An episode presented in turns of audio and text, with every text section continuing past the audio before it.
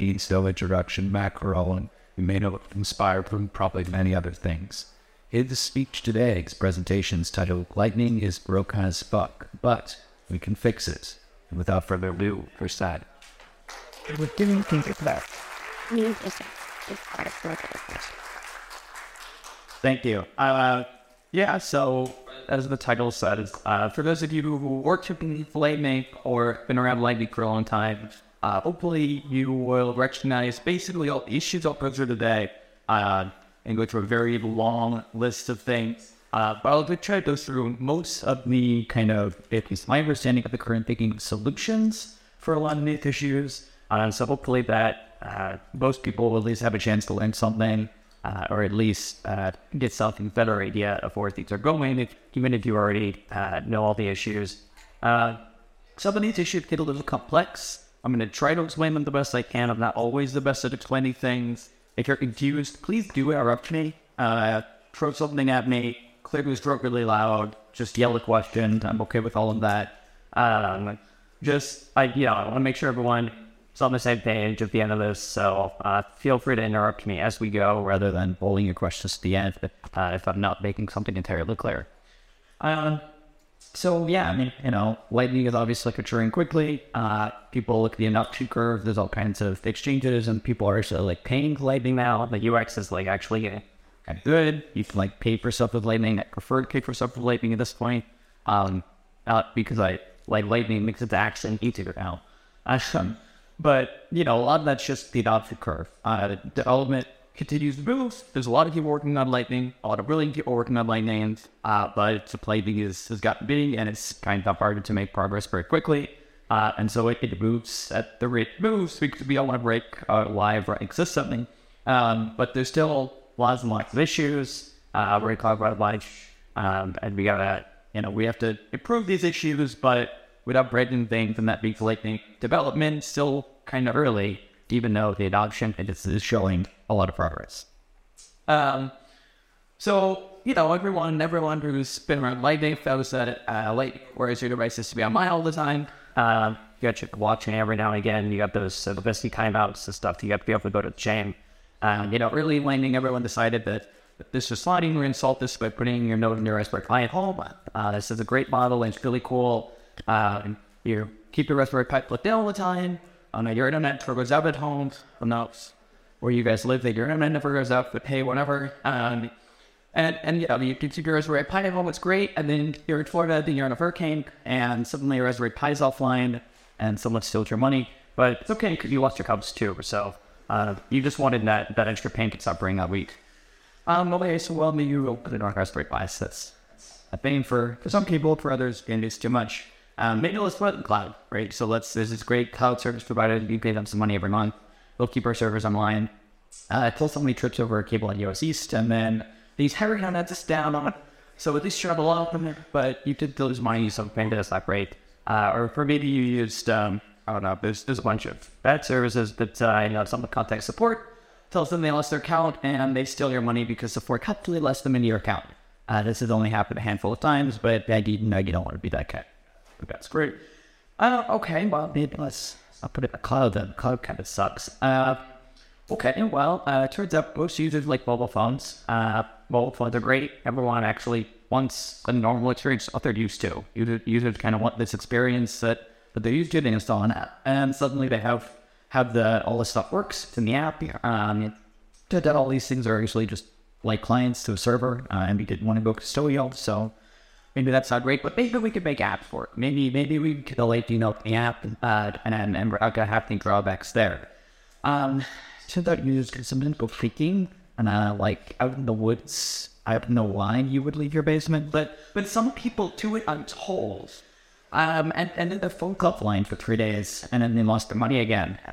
Um, so, uh, or actually, it turns out this problem is more nuanced, not this simple. There's two issues here, right? So there's there's the sign that you have to be online. You have to check in every day or week or what have you. You could change the time. Uh, 40 was the number until the the last week out but uh, now it's now it's getting higher. So so you have you have to check in only once a day, maybe. So okay, maybe we can do that. We get the phone is probably online once a day.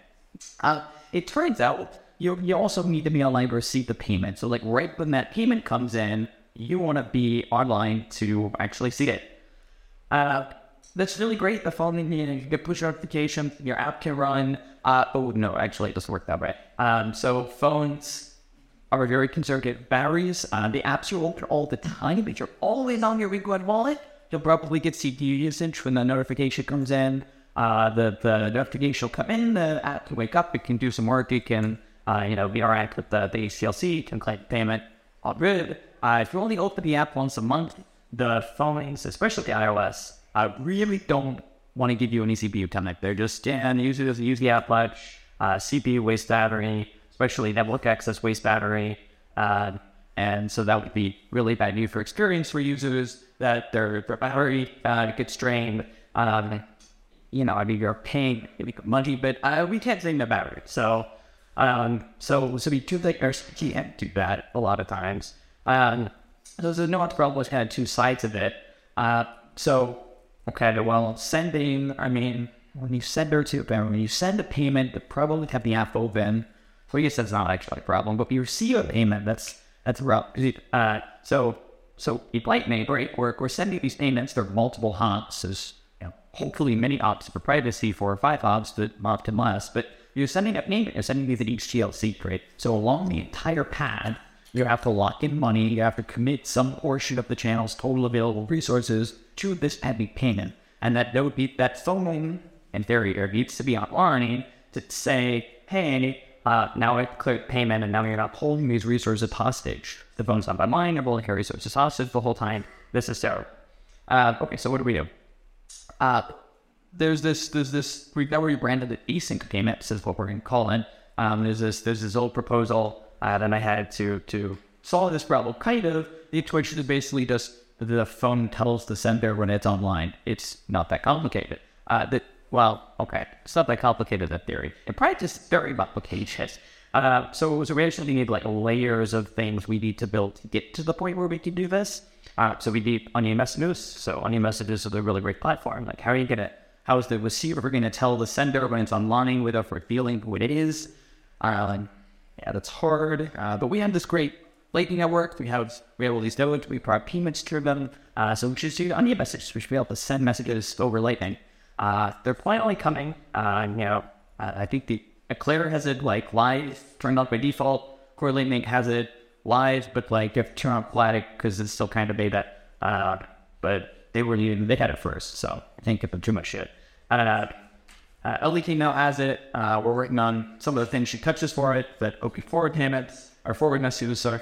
Um, all right, so we, we have to send these messages to say, hey, I'm online, send me HTLC now.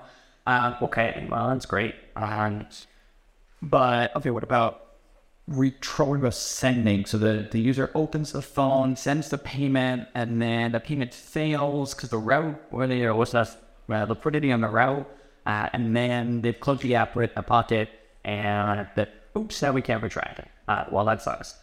Uh, okay, well, we retract. Well, we have uh, trampoline. Trampoline's great. I've been doing trampoline for I don't know forever at this point. Um, and then you send the payment to the to the LSP, and they read it first. You tell it where to send it. Oh wait, crap! We didn't want to tell the server where we're sending all our payments. Uh, for privacy. Hmm, all right. Well, we'll we'll do this trampoline thing. We'll have multiple trampoline hops. All right, we'll get there with it. Uh, okay, well, that's one more thing we need to build for async payments. We got to have trampoline so that we can send it to the first hop and tell the first hop where we got the payment and he do return it for us, even if the phone's offline. Um, okay, well, that's not a very build. Uh, okay, what, what about, uh, so users really look this user experience that they get with Venmo, that they get with Cash App, that they get with all these other things. Uh, you get QR code and you can like put that QR code on Twitter and then people can just scan that QR code and send you money. Uh, it's a really great experience. People love it. Maybe you should try this. Uh, turns out we can't do that. Is because the invoices are single use. Uh, that's problem. Um, okay, so we want to have multi-use invoices where the recipient can be offline when we want to send the payment, and then it just tells the sender when it comes online. Okay, so we get Onion messages and trampoline. Uh, oh, single use. Uh, we need PTLCs. So not only that, we need uh, so we need the sender to be able to create the payment head, so the you know onion, uh, the HTLC construction and Lightning. Uh, you have to have the hash, a pre-image of the hash that the recipient reveals set there in order to clear payment. Um, there's a proposal to use Schnorr signatures and now with Taproot, we can actually implement this. Not done yet, uh, but we can uh, swap the hash and the pre-image for uh, what are called adapter signatures. You don't have to know how it works, but we can do magic and uh, ECLAB and elliptic curve, uh, and we can use actual signatures for it. And this actually allows the sender to say, "Hey, uh, recipient, you gave me this awesome public key, but then you know, and similar to the the payment hacks of Lightning, I'm gonna actually add my own little bit to it, and then it's unique so that because you can't use a payment hash for it once, you have to have, has it has to be unique. So the sender can add a little bit of information to it, uh, and now now we can get this great uh, single QR code experience with offline receive, and we only need to build three massive features into Lightning to get it there, and then we also need to follow on things. We'll get it one day, I promise. Okay, so that's async payments. Uh, all right, so we've solved the always on learning problem, right? Oh, wait, it turns out sometimes software has bugs. It happens to all of us. We've all done it. Um, and then put your nodes offline, and now you can't force HTLCs. Oops, that's the problem. Uh, okay, so well, uh, as we call in this week, your time box and your uh, Lightning settings has to be at least your response time. So when there's a bug in your node, it has to be time for the developers to fix the issue, ship a patch, and you apply the patch. Uh, make sure your time in your time locks in Lightning are well tuned to, to address that. Okay, well, it turns out, yeah, we have these watchtowers, and watchtowers fix all the bread-alongs with an island. Being online all the time, I've heard, or that's what I've been told. Um, yeah, it, it must have HLCs. So if you have HLC watchtowers, actually don't don't fix your problems. Oops. Uh, yeah, so with watchtowers, there, there's several different models for watchtowers, right? So there's the, the kind of, probably heard watchtowers are that is like super branded things that always make sure you get your money back. Um, that, that's one model that doesn't actually enforce all the conditions, but the, the super branded version of watchtowers is great. You send it like a list of basically, you know, if you see this transaction on the chain, here's some other transactions to broadcast. Uh, that's super awesome. Uh, it's super private because they actually don't learn anything unless they see those transactions on the chain. Uh, except that's not actually the Lightning Trust model if you have a HTLC. So, in Lightning, where you have your forwarding deadline, or you receive a ban on WhatsApp, you have to forward cover by others, you're grabbing node. Um, if you go to the chain, if those channels go to the chain, and course, the upstream channel goes to the chain, and they reveal the pre-image for this HTLC, clearing the HTLC, getting the money from you. On chain, you have to see that great image, stake that great image, and hand it back to the node before you that you received the payment from the forward on too. And uh, yeah, what sure is not do that, um, especially since they what to be private ideally and you have to reveal information about your individual channels. You have to tell them like hey this is my upstream channel and this is my downstream channel at the payment that i was forwarding at this payment action it came from this channel and to that channel here's how you uh, broadcast the current state to that other channel and then reveal the payment for image and that would be entirely non-private either way shape or form and the watchtower would learn everything about what's happening in your channel. Um yeah.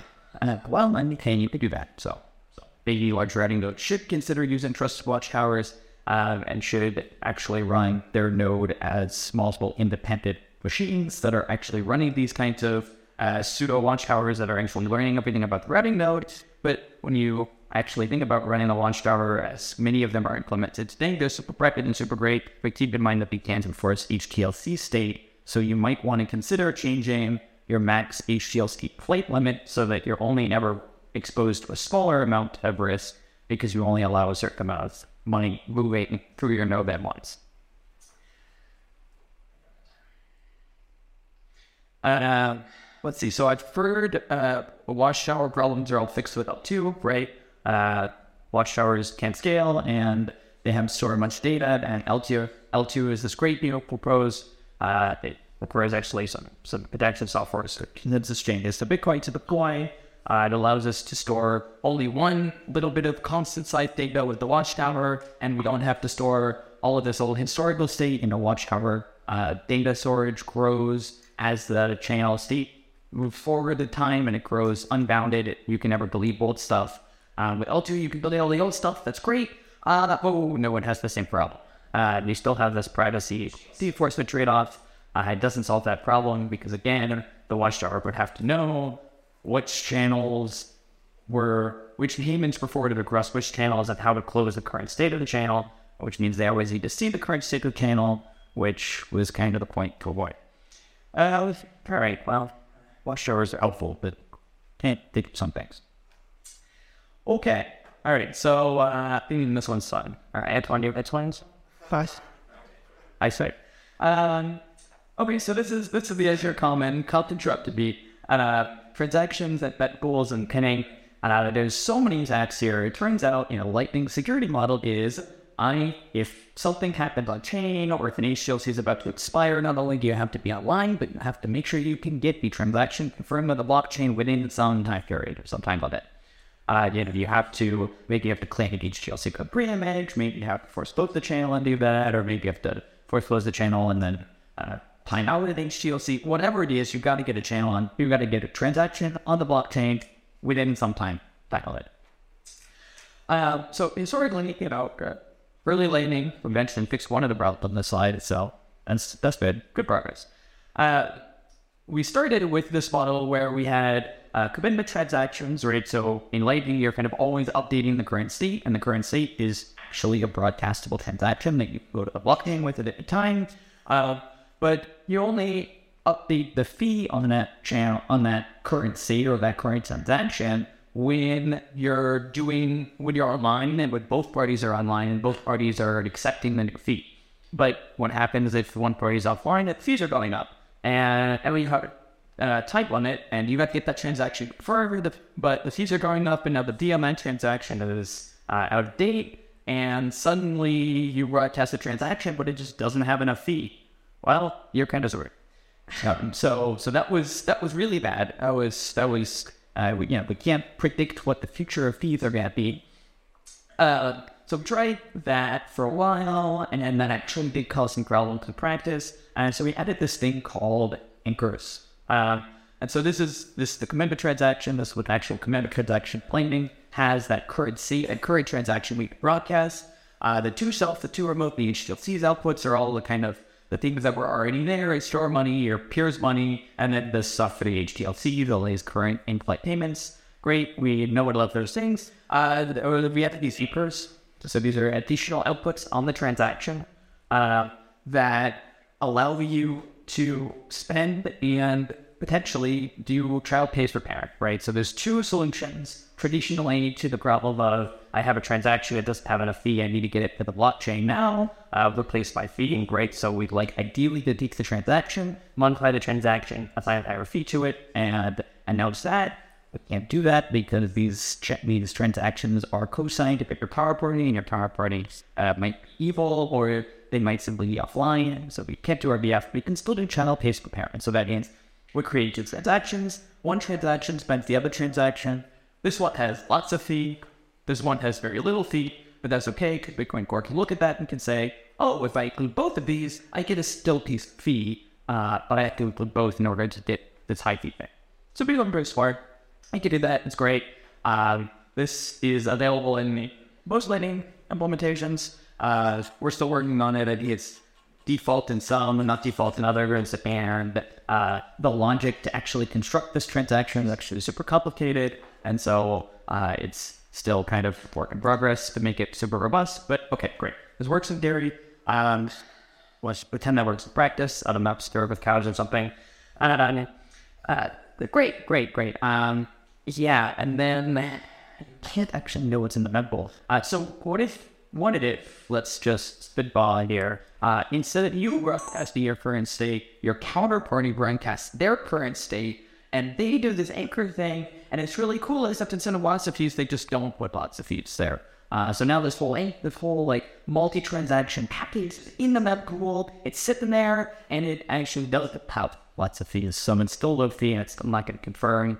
Uh, what do we do? Well, okay, we've got the second anchor here. This anchor is our anchor. We're allowed to spend this one. Um, we can we construct our transaction, uh, but we don't know it's a Michael. we don't know that this thing is there. Uh, mempool is not, there is no one mempool. There are individual mempools on different nodes. There are various things you could do to cause nodes to have different mempools. Um, that's fine. That's how Bitcoin works. That's why we have blocks. Uh, if, if everyone had the same mempool, we would never need to build blocks because we all agree on what the current transactions are. So just throw the miners out. Um, uh, so we can't do that. We don't know what's necessarily in the mempool for miners. Maybe we know what's in our mempool, but that's not so useful. We don't know how to which transaction is where to construct our, our anchor spends. Um, so so that's hard. Um, okay, so so all right, that's that's already in the mempool. Let's just take our transaction that we had on the last slide, our version of it, our local commitment transaction, and let's just announce our package, right? Let's let's throw that in our Bitcoin Core node, and that has higher fees. So like Node should accept that instead. Uh, turns out Bitcoin Core just isn't that smart.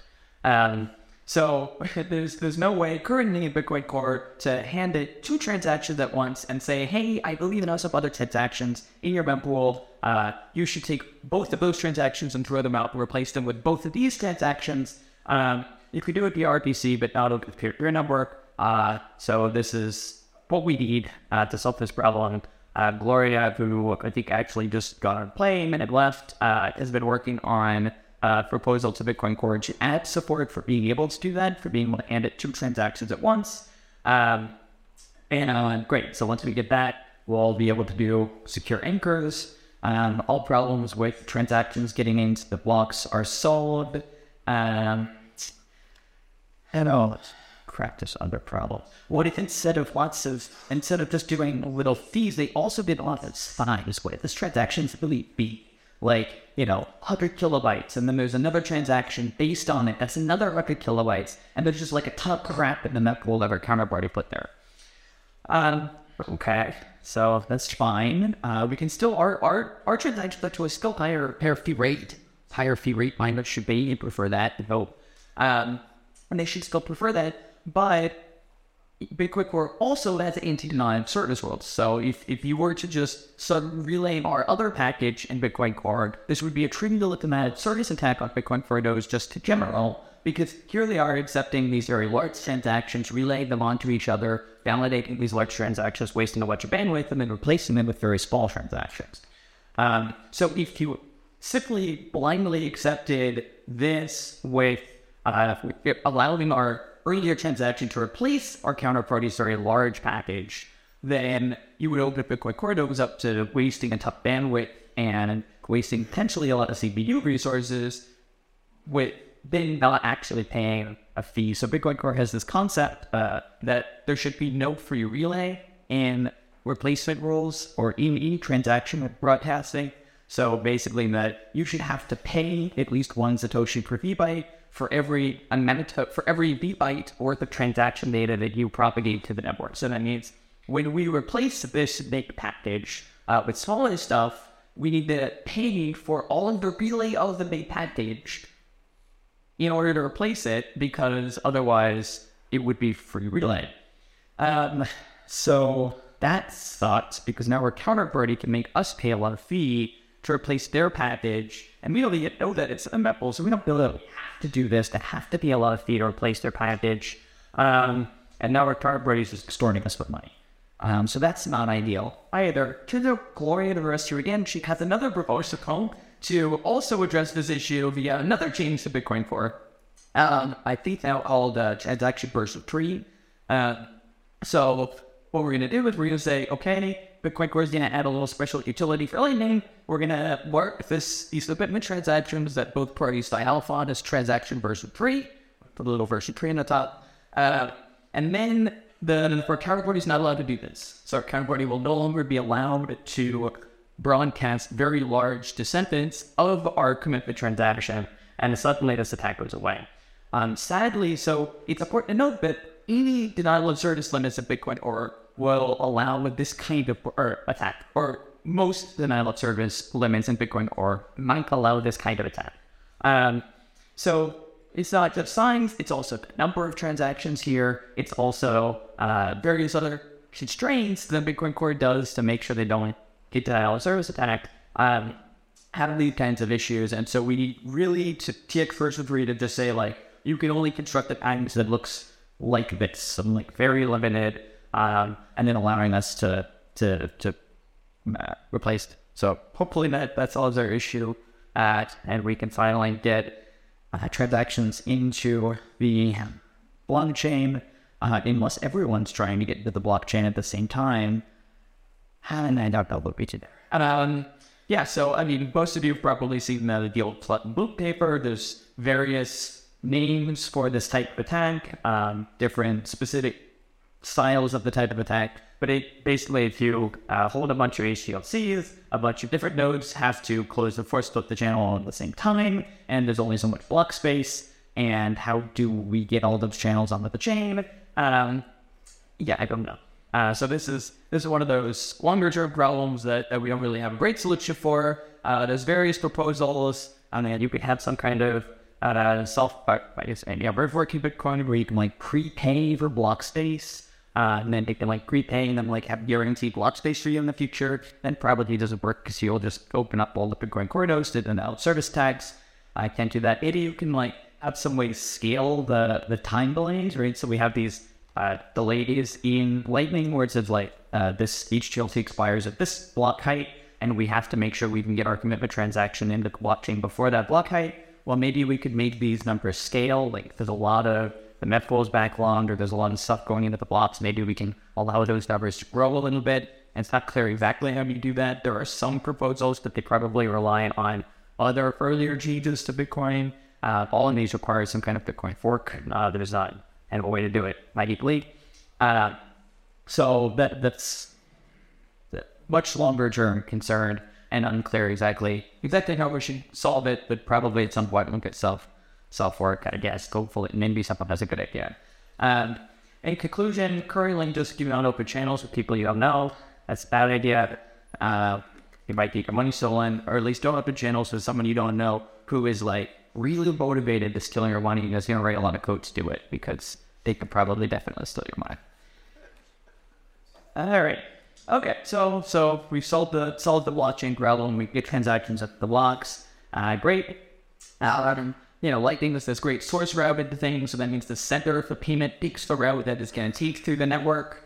Um, and this is really great for privacy because, you know, we're not just like telling everyone along the route where the payment's going to go to, uh, because that would, you know, tell everyone where our payment flow is and they would be able to learn all kinds of information about who's receiving how much money. Um, so instead, we just say like the node should learn anything more than the place it came from, place the payment came from, and place the payments going to. Um, and so we, we do this, yeah, we have to select path. Uh, users, it turns out, and I could know this, users actually expect payments to complete quickly. I thought they were fine with 10 minutes. I wasn't entirely sure why we're doing this lightning thing. They, they, they like 100 milliseconds, which I don't, I, people are impatient, I guess. I don't know. Uh, but if you want those times, if you want that like thing that the user experience people keep telling me they want, uh, that first route has to work maybe the second route, maybe you can return payment once, but really that first route has to work. And so how do you pick a route that is going to work? How do you make sure that the route you pick through the Lightning Network is actually going to get the payment there? Every node along the path has enough available capacity of the channel, and the payment's going to go through on the first try, and it's going to happen quickly. Um, there's a ton of nodes out there. There's, you know, these like uh, Plebnet folks have done all kinds of different ideas for how to optimize a node, who to open channels with, how to run a node, blah, blah, blah. And it turned out a lot of them kind of like spawned up and then got busy with lights and forgot about it. And like all the channels are constantly saturated and your payments will never work going through those channels. Uh, so probably avoid those nodes. I guess I don't know how you learn those nodes are, right? So you start up a node, you open some channels, you're like, I'm gonna wrap this payment, it's gonna be great. I'm to send it somewhere, and like half the network is nodes where the channels are all entirely saturated because they're completely unmaintained. And so, how do you pick a route that's going to have high success rate? Because every time you take a hop, you have a chance of half for something that the payment goes go through. Yeah, right. Uh, so maybe that one's oriented, or maybe you ask a server, you say like, "Hey, what's the BOS score for all these channels?" Or maybe you, you know, you ask you ask a server like, "Hey, which channels have high success rate? How often does the that these these payments fail, maybe you start probing a lot. Maybe you just send a lot of probes out there. You try a lot of paths all the time, even though you know they're going to fail, and then you're going to waste all of the Lightning Network's resources through then denial of service attack with the Lightning Network and take the network down. But your payments might succeed unless everyone else is probing Crochet's screwed. Um, oops. Um, okay, well, all right. Uh, we'll, we'll, we'll do some scoring more. We'll get scoring data somewhere, and we'll keep track of which payments to see fail at which paths uh, our payments go down, and which nodes are reliably able to route payments. Uh, that's great. What that ends up measuring is, in fact, what uh, most clerk shows do. Um, you know, most, I, sorry, let me, let me step back. Not all clerk shows, most nodes do. Um, they keep track of reliability called uh, the payment of all the channels in the network, and they just strongly prefer to use channels that seem to be reliable. What this ends up measuring is which nodes are actively rebalancing the channels and keeping channels rebalanced, and then you just strongly prefer all those channels, which is a whole separate debate. Uh, there's all there's an ongoing debate in the late world about uh, if rebalancing is good or if rebalancing is effective or something you know, if you're rebalancing your channels or in fact just pushing that uh, imbalance onto other people's channels and causing them to be not able to route payments instead of you, it it's needs more simulation, needs better understanding of the Lightning Network dynamics. In some cases, yes. In some cases, maybe not. Uh, so, so that's not ideal either. Um, but it certainly use your payments as a seed. I strongly prefer these nodes that are always rebalancing. Um, okay, but then we're also only ramming through these skew nodes that are rebalancing, maybe this handful of nodes that are rebalancing. Does that mean that our privacy is lost again because we're only grabbing the word original subgraph? We're not routing with the entire Lightning graph. We're strongly preferring other uh, path and certain paths of the network. Uh, we'll get to wrap privacy in a minute, but potentially concern as well. Um, you know, also, you know, even if we grade a algorithm that tells us which nodes are rebalancing, which channels are rebalanced all the time, we're going to struggle for those channels.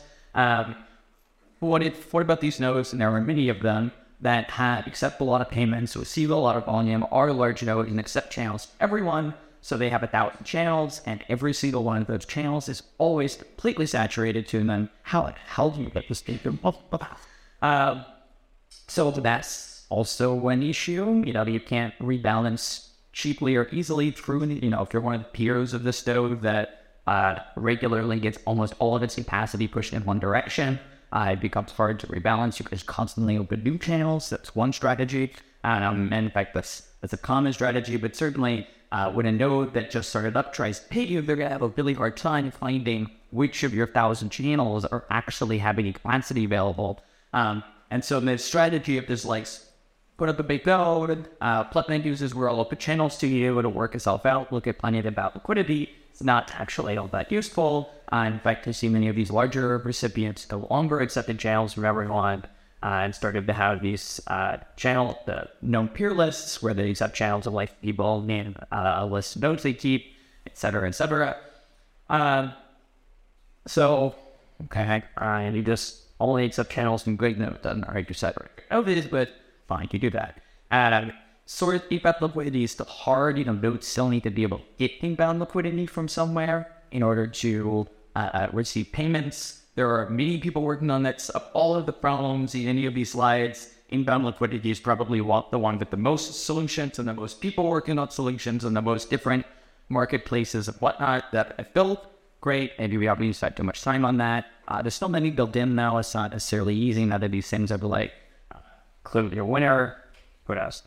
Uh, but yeah, routing, is still hard. Uh, I guess it also mentioned that you know the actual solution to routing is you just open a channel with whoever you're trying to pay. Uh, large node, that's basically what you do. And uh, you know, if you're a large node plus payment volume, you just open a channel with all your top destinations, and then it's a problem because your top destinations are probably everybody's top destinations, and they have adaptive channels, and they're all saturated, so you normally can't pay. No one can pay them, but you can pay them. You just open a channel. Uh, so Lightning is you know, you always only have two hops, maybe three hops in the worst case. Everyone opens channel with everyone, and Lightning works great because it totally scales n squared. I've heard scales super great. If everyone has a direct channel with everybody else, we'll never have it for almost. Definitely also don't have to overcommit liquidity there, um, but that's what people do today because what works. And actually fixing this problem's hard, but for now, we can work around it. All right. Uh, yeah, so I mentioned privacy, right? I mentioned privacy a few times about how you like kind of want these like long paths that meander through the network, so that hopefully nodes don't don't learn who you are. Um, so let me set a little bit of context before I go into privacy. Uh, as you probably know or hopefully know, Chainalysis, all these other folks, clip bag thing, then analytics, I could speak. Uh, they have all of these great data sets for UTXOs and who potentially owns which wallets and which wallets are associated with who else and which UTXOs are clustered into wallets. Um, they're actually really good at this game. It's a hard game to defend against. Um, you know, they're, they're better on it on other chains than Bitcoin because other chains are like horrendous for privacy, but Bitcoin also has its problems and UTXO clustering is painful. Uh, but they have really great data for that. So what their primary motivation right now is they want to connect to their existing data set to Lightning right? So they want to be able to say this Lightning node is this cluster at UTXO that I've already identified as a wallet, and that wallet has been receiving payments from Coinbase or Kraken or whatever, and I can go ask the band who it is, and then I will identify which this who owns this Lightning node because I know they're UTXOs. Uh, so that's that's our, our biggest risk, our most immediate risk um, because that's what they're doing. And what Lightning does is Lightning routing nodes just tell the entire world which UTXOs are theirs and tell Chainalysis directly, hey guys, I'm, I'm this routing node and here are my UTXOs. So that's totally private. And um, definitely the thing we want to be doing right now. Clear Matthew Stepstein. This one for fit. All right. Uh, yeah, so that's a problem, and you should fix that. Uh, so, so why do we do this? Uh, that you DOS assistants supporting Thin Lightning. Um, we don't want everyone to just be able to come online and say like, "Hi, I have a channel with everyone. Uh, route payments for me. Uh, I charge zero fees, so grab all your payments for me, and it's the other thing that's happening in Lightning. Uh, that would be bad for price. Other ways, um, so we need some kind of denial of service resistance. We need to be able to say, hey, I have, I'm going to prove to you that I have some Bitcoin on chain. I have a UTXO, it has some Bitcoin in it. Uh, at least it's at the cost, so it adds the cost to the of service tech in the network. Um, so we use UTXOs for that. Um, so that's why it's so orpy right now. Uh, so, so how do we fix this? Uh, maybe we use zero knowledge proofs, handwave, handwave. We uh, prove that I have a UTXO, but I'm not going to tell you which one it is. Uh, that would be really great. And could in fact do this. Uh, it sounds so handwave, um, but we spent we spent a good chunk of time looking for a good ZKP system that we should widely use off the shelf, and didn't really find one that was super mature and super, you know, going to be super mature for the next two years. Hopefully, this is something that changes in the coming years, so we can actually switch to a ZKP scheme for analog service resistance here.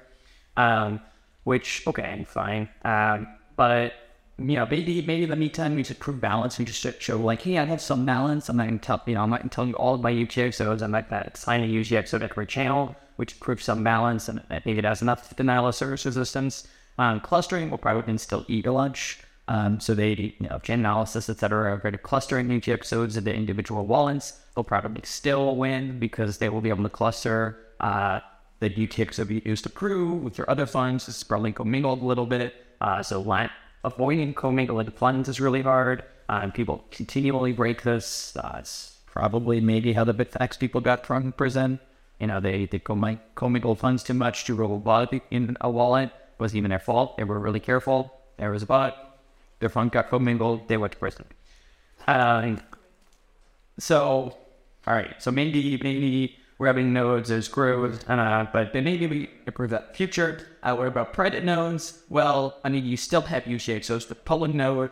That public node, eventually that channel is going to get closed. Those funds are going to commingle the rest of their uh, funds. And again, clustering is going to eat lunch. So the uh, the attack bridge analysis in the stage is going to learn, hey, these funds was a channel that they closed with someone. The channel wasn't announced, so it was clearly a private channel. I got commingled with the rest of their funds, so I know it was theirs. I can go ask them, hey, it was this channel that you had open. Uh, what was the idea to us your beer? Uh, even though it was private channel, I probably learned uh, actually who it was by knocking on their door with subpoena, and that should they'll let me know. Um, all right, so this is uh, okay. So maybe, maybe, maybe let's go on YouTube so far for a minute. Uh, it, that's just complicated and maybe maybe signed. Um, so what about inline? What about do we have privacy inlining? Um, so you generate invoice and you put the polling key on there, you sign it, and you hand it to someone, and suddenly they know which node you are and which UTXO is yours, and now shit. Um, okay, so receiver has some privacy. Um, that's not good. But we have a solution to this one, right? Uh, blinded paths. Uh, we can, make in fact, do something like familiar with uninsert sysator, uh, insert sysator. The what you actually reveal to people is you say, hey, there's an introduction point. It's a few hops away from me, but if you talk to them, no one how to get to me. Um, and you tell people that, and they talk to that introduction point, and then goes through a few more hops, and then it gets to you. And so no one, in theory, actually learns who the recipient is. It's great. We can do something exactly like that lightning. We can show up these, we can create these these paths. We can actually probably don't want to do introduction points themselves, but we could do a path. We could hand the entire path over to the sender. Uh, checked up that's a lot of data. We can fit it in QR code. Um, okay, so so we have this bunch of data. We have communicated to somebody. Ah, we have onion messages. Um, so we can take these blinded paths. Um, we can actually do short blinded paths and like do that in the QR code, but we can't include more than one. The EB2 uh, blinded paths in the QR code because there's enough space. Uh, so we can use then you can ask for more blinded paths, and then I'll give you more blinded paths, and then you can retry the payment a few times to eventually find a path that has enough liquidity. Uh, great problem solved. Uh, BOLT 12 onion messages, we'll get there eventually. Uh, as long as the, the nodes in the onion message path are down, if they're offline, then then you just can't pay. Oh well. Um, okay. So, all right. So, uh, menu can fix receiver privacy. Um, so, what about routing modes? Turns out, if you actually sit down and, and work on it, there's a number of big papers on this, a routing node can make a very, very good guess, almost on a guess, as to who the sender and who the recipient of the given payment you're seeing is. I'm just curious as to this. Uh, it turns out in like today, like I said, every radio was channel with everyone, so there's only actually one or two pops in most ads. Uh, so you can make a pretty good guess if you're the sender and the recipient are if you're the only cop at the pat because you are connected to the sender and the recipient. That's complicated. Um, you can also make good guesses as how many ads they went through. So there's the CLTV, the those actual time blocks in the in the HTLC ads that could drive into the network, uh, and you can make. So we don't want to increase those time blocks too much because if we increase those time blocks too much, you might have to wait a very long time before the HTLC times out. Um, so there's there's stuck payment or someone's doing channel jamming, the channel jam worse. Um, so if we can't increase those too much, though, then all of a sudden the intermediate node can look at the HTLC and immediately say, "Oh, this this HTLC has been through has two more ops to the destination."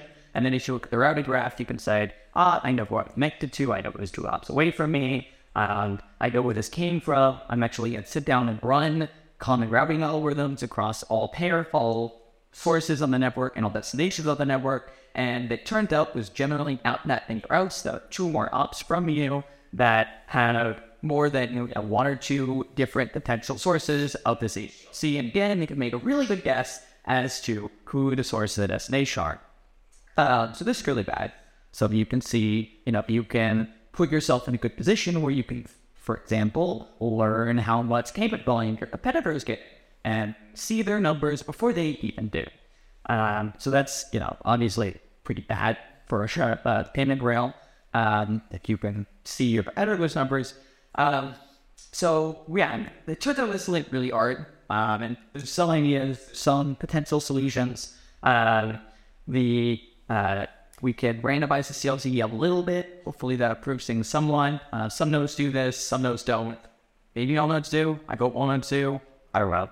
Uh, but routing is also a little deterministic right now, so the routing algorithms are a little too easy to learn which types of paths nodes might be taking, uh, especially if you have any guess as to which other nodes have unreliable channels, because then you know the channel that nodes definitely be taking those paths. Uh, so you can we could randomize the routing algorithms a little more. This is like an open academic realm. It's like how do we build a routing algorithm that considers privacy a little bit? It's also not an obvious uh, question, uh, but something we can improve. I mean, just adding more hops to payments by default might improve things, but we have to balance that, of course, against success rates and users who want payments to complete quickly. Um, so it's not clear exactly how you do this, but maybe we can make some progress. Um, yeah. So it's also important to note that uh, you know Lightning has this great thing uh, in general in networks like Lightning, like Tor, uh, these uh, low latency forwarding networks. What you're really trying to do is you're trying to hide the noise. Um, if you're a routing node and you see you know 100 HTLCs at once, um, you might have a little less idea of which HTLCs are correlated with what other payment flows. So you might not know that, like, uh, for example, if someone's making a payment once a week from their node to a given destination, if you monitor your Lightning node over the course of a few months, you might be able to eventually identify exactly that there is someone making this payment once a week from this source to this destination. Um, but you up noise, there's high mode payments, maybe you can hide it always a little better. Uh, this only works so well if payments are moving very quickly. There's only so many HTLCs um, in a channel at once. If, for example, uh, you were at two nodes, you correlate two different HTLCs because there was only actually one HTLC saw on that those nodes, uh, even with PTLCs, let's assume PTLCs, HTLCs, you can see obviously because they should name attached. Uh, but you know, if you're running two nodes, you might not learn the BIP's payment, but only if the uh, this has a lot of other payments going on at the same time. So this one has a really easy solution more people just need to use Light. Um, more doors, more is good for privacy. Um, more people need to use Lightning. Tell your friends to use Lightning so you get some privacy. Easy. But um, one last sort of privacy. Uh, it turns out uh, balance probing today is like really easy. So without even probing, like literally just from monitoring their successes and failures, at some point I downloaded or I got access to Cash App's. You know, obviously Cash App's into each chunk of payments uh, got access to Cash App's data on their predictions for the balance range of one of my channels, and it was accurate to within a few hundred cents. So they had an almost exact understanding of what the balance in my channel was at that given time to very, very low to very, very high accuracy. Um, and if you would do this in mass, which I can, probably, um, then you can watch image flow through the background. You know that these three channels suddenly had their balance shift in one direction by 1 million sats, then you can make a pretty damn good guess that 1 million sats payment just closed those through those three channels. Um, so this is this is really bad. Um, it turns out there is some easy things we can do now to improve this. Uh, there's probably more things we need to seriously consider later. Um, there's this idea called the Oakland Protocol, just because it was created in Oakland and engineers about it naming things. Um, so if you're operating a Lightning node, there's should be a setting, hopefully there's a setting for the max HTLC in flight. I mentioned it earlier because if you reduce this number, it means you have lower risk. If you uh, go offline and you have to use your watchtower, you should reduce this number because it also improves everyone else's privacy when grabbing from you. Because you get hide what the actual channel's balance is because users are only able to throw up to the max HTLC value with flight. And if yet max HTLC value with flight is less than your channel's current balance, then users are able to probe you at least as easily. There's some other way to think of probe, but at least it makes it further. Uh, so you should change that number. If your Lightning implementation is on default to less than half the channel value, you should map your Lightning implementation to change the default to less than half the uh, value. And if you're routing, if you are a node sending payments, you should prefer to route through nodes that are setting this value to less than half the channel value because it improves your privacy. And Cash App does this. It's only a very small amount, but it does this. So you might make more routing revenue because some nodes prefer to route through your channel if you set this value to less than half the, your channel value. So do that. Um, so I'm we covered been out for a while, but there's also a slide on channel jamming, and I had about I got about to. you.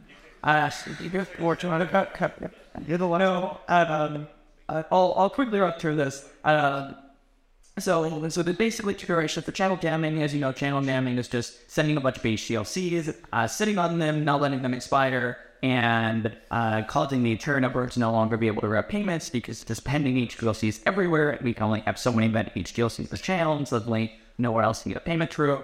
Um, there's basically two directions to addressing this. Uh, it's more recently got a bunch of research. Um, either upfront payments, so users have to pay money upfront to route a payment before the year, whether it succeeds or fails. Um, so this has the problem of like, is the fee going to be enough to compensate to increase the cost of the attack, so that you just so that attackers can't do this, and or payment success rates enough that users aren't going to get pissed off because the payment failed and they still had to pay the fee, just like Ethereum.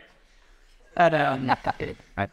So uh, the other approach uh, that people are considering is reputation systems. So uh, maybe you maybe you pay up for payments sometimes, but if you've been doing a lot of payments, you can get some blinded token and use that to say, "Hey, I'm someone who's been doing a lot of payments. Trust me," uh, and then they'll trust you. Um, there's also uh, if if the definition of has been waiting too long and it has to hit the and it it hasn't uh, expired, that you proved that a channel went to chain, you've shown that you actually spent some on chain fees as penance, and then your reputation's burned. Uh, there's a number of different ideas. Uh, number of recent papers trying to cost out the, you know, how bad the user experience risk is, how bad the fees are, how how much it prevents the attack. Um, so need more research. Um, there's been a ton of great research on this very recently. Uh, so hopefully things are moving in a very good direction on this front. Um, thank you. I am an optimist. I swear to God that uh, I still don't like anything but be there. What you got? I must be thinking. Let's do Q and A real quick. Below, that's the button on the low. But There we go. Okay, uh, I have a question for you. That's only in the weight industry. When can we open up channels with people we don't necessarily know? They have like cool, funny sounding no aliases. That's like all that guy does. A lot of like channels and stuff. That's maybe maybe that guy's cool. Is there going to be a point in the near, you know, future where it's like, hey, like I can feel a little bit more comfortable opening up with like randoms that seem cool, play for on me. Uh, now, I mean, now, I mean, fuck this, uh, yeah, I mean, the first three issues, I think we had great ideas. Again, the the first one we've we've got code for today, and, and those lightning implementations, it probably kind of works. The second two issues, uh, there's changes coming up by the end of the Bitcoin Core, you get those hopefully soonish, you know, next year or whatever. Um, so that's also very tractable. Um, I think we can be optimistic about those three issues, and that's kind of the immediate risk from someone who's who's trying to be obnoxious and like uh, do some of these paying attacks and whatnot on a small scale. So I'm, I'm optimistic about that at like the year and a half ish timeline type frame, maybe more, who knows. Um, Antoine's big pessimist over there. Actually, Here's a few years whatever. Three years? All right, three years. Know. That of the large scale one is concerning, um, that doesn't have a clear solution. Hopefully, it's something that we had, you know, is, is mitigated by analyzing and see whether someone is, is open we between channels before before it happens. Unclear how practical that is.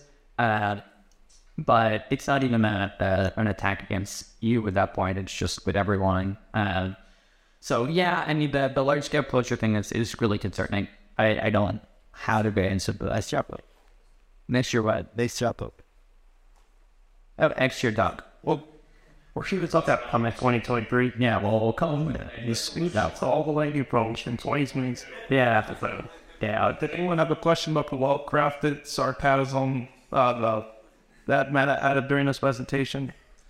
Did anyone like was like, oh, was he being serious at that point? And I'm actually that's concerning. And yeah, the in square one's good and like that. Uh, oh, sorry.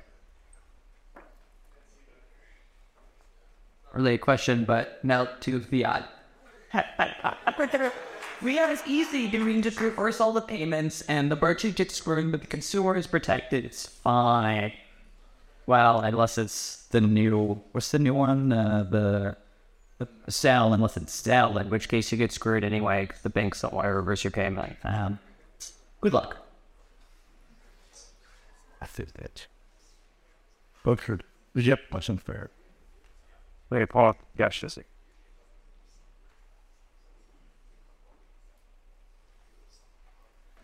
In the mass closing case, does reducing your HTLC TLC exposure help you, or is that some other? Does Wait, yeah, what's what's your personal risk of the mass closure again? um, that y- if the attacker had as the channel had one of the channels with you, that you need to type out the HTLC before they can claim it on some other. It's, it's a race, right? And they also have to get their transaction can confirm. This route back to minimizing HTLC exposure, right? Um, it's no, it's also because they could broadcast a stale state, and then if they wait, the if they manage to delay the full day, they risk all truck funds that way. But if they manage to delay the full day, then they could theoretically take the funds at that point.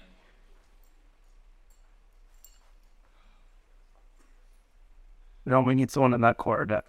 Okay, uh, a main sugar reason my significant is you do a, a maximum amount of shit in your reserve, please like in currently, and it are creating for king to the back. So in the member backyard is bigger than the machine that much. You're not going to be and uh, that the number of pressures you have in fights.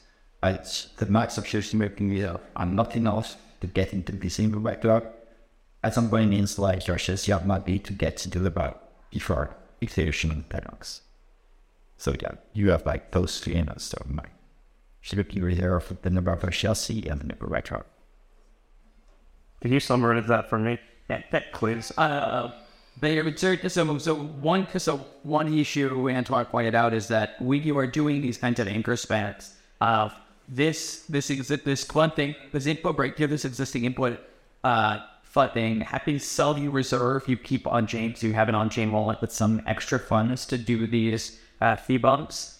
Um, and so you only have a certain amount of funds there. You know, you want to keep most of your funds deep lightning where you can, but you keep some amount of funds in your fee bumping reserve. Um, how much, uh, you know, you're only going to have some amount, and if the mempool gets very congested, uh, you're going to have, you're going to potentially run out um, if fees go up. But uh, yeah, then you you won't be able to get your transaction for quick enough. Or if you she'll see the spread cut not even worth spending that much fee, and then you might just ring off, and then you've lost money one way another. Uh, is that close? Yeah. It wasn't over there. Ooh, uh, amazed talk on. Do you think that zero or attacker stealing thoughts from zero conf channels and like the popularization of zero conf channels legitimate threat? Uh, I mean, conf channels are almost, and I hope exclusively used by wallets where you're connecting to an LSP operated by your wallet vendor. Um, so I think it's kind of outside the, the the the issues here because it's really just always your wallet vendor, and if your wallet vendor really wanted to steal money from you, they they really could. They can just ship an update, and your phone will automatically pull the new app and just send them your private keys. Um, so I'm not like super concerned about it. You know, there's there's a lot of regulatory questions about it. You know, the wallet you don't want to have very large risk. Um, you know, ideally people can run open source software. Uh, no, mobile phone. You know, there's a big challenge with open source software on mobile phones because you're just downloading the binary from the app store and you don't actually know whether it acts as the source code you're running. Um, so then there's a number of, I think, more immediate challenges that make that a less interesting concern.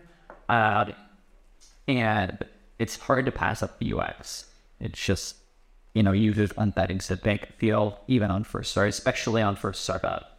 Uh, so it, it's a trade off. I don't know. But yeah. Uh, I had a quick question on uh, uh, with Taro and basically stable coins and newly minted coins operating on top of Lightning. What your overall opinion is on that? Will do you see that potentially leading to it calming or congesting the let the Lightning network for its primary pur- purpose of just simply routing sets, or do you think it'll start on the peripherals and just see how it plays out? What the users prioritize? You, just your overall opinion. Um, Uh, yeah, and I, I don't, I have no idea how this stuff play out. How, how, I don't think you do want to see idea how it's going to play out. Uh, I, I don't see why it would cause issues within the Lightning Network. You know, it, at least if it's deployed as current Indus Grind, uh, it may be easier to deploy as parallel network. Um, but if it's deployed as current Indus Grind, where it's you know you really have a channel with with the market maker, and then they turn it into Bitcoin, and then it gets forwarded through. Uh, you know, I only see why this would be a concern to existing like Lightning Rabbit nodes or anything. You're you're not really necessarily going to be exposed to, to much unless people are trying to take advantage of the option implied in that. In which case, you get to see a lot more uh, suck HTLCs for a while. But I, yeah, I, I don't think I'm really concerned about it from that perspective. Uh, yeah. Um, want to ask one last question. Out of, I think there's no other questions. Last chance. Good. Second last question. Uh, do you, do you foresee any like you mentioned Cash App earlier? Like, do you see any kind of like meat space kind of agreements that are gonna maybe get popular as like a standard or even as like a long term thing with white ETH partners or you know gem orders? Or do you think that's kind of like I that's the ethos of the space or the series. I in the ethos of the space of not like there is implied, you know, if you know who your counterparty is and they broadcast a stale transaction uh, and do a pinning attack against you, I think you'd have a very, very compelling case in front of a judge. I'm not a lawyer, but judges are humans and they see the reality of, you know, they they're they're not technical. They're not going to sit there and like parse out some technical bullshit argument about how it's just in the system and like it's it's in the rules of the system and it's fine. Like they see reality in front of them, but they're they're reasonable people generally. Um, so whether you have an agreement or not, I you probably don't want to perform some of these attacks if people know who you are because you might very well lose the last Um, so as far as gossip with uh, chewing up up a lot like those bandwidths uh, with like redundant messages and stuff. I believe there's research in like a Minisketch. Uh, are there any other solutions for cleaning up gossip relay? Assume. Alex here. Uh, there's, there's a core lightning guy who's working on this. I don't know if he's here. And on man, I better give him shit for missing my talk. Uh, uh, yeah, he just done some research on some of the core lightning folks have done some research on uh, using Minisketch in lightning gossip. Uh, there was some debate as to there were a few different approaches we could take. Um, we had a little bit of back and forth on that. Uh, I don't know where who they landed, but probably that's something that will happen eventually uh, to rewrite gossip to use something like Minisketch. Um, hopefully that, that reduces the, the bandwidth cost a lot. Yeah. Thank you so much, Pat. Okay,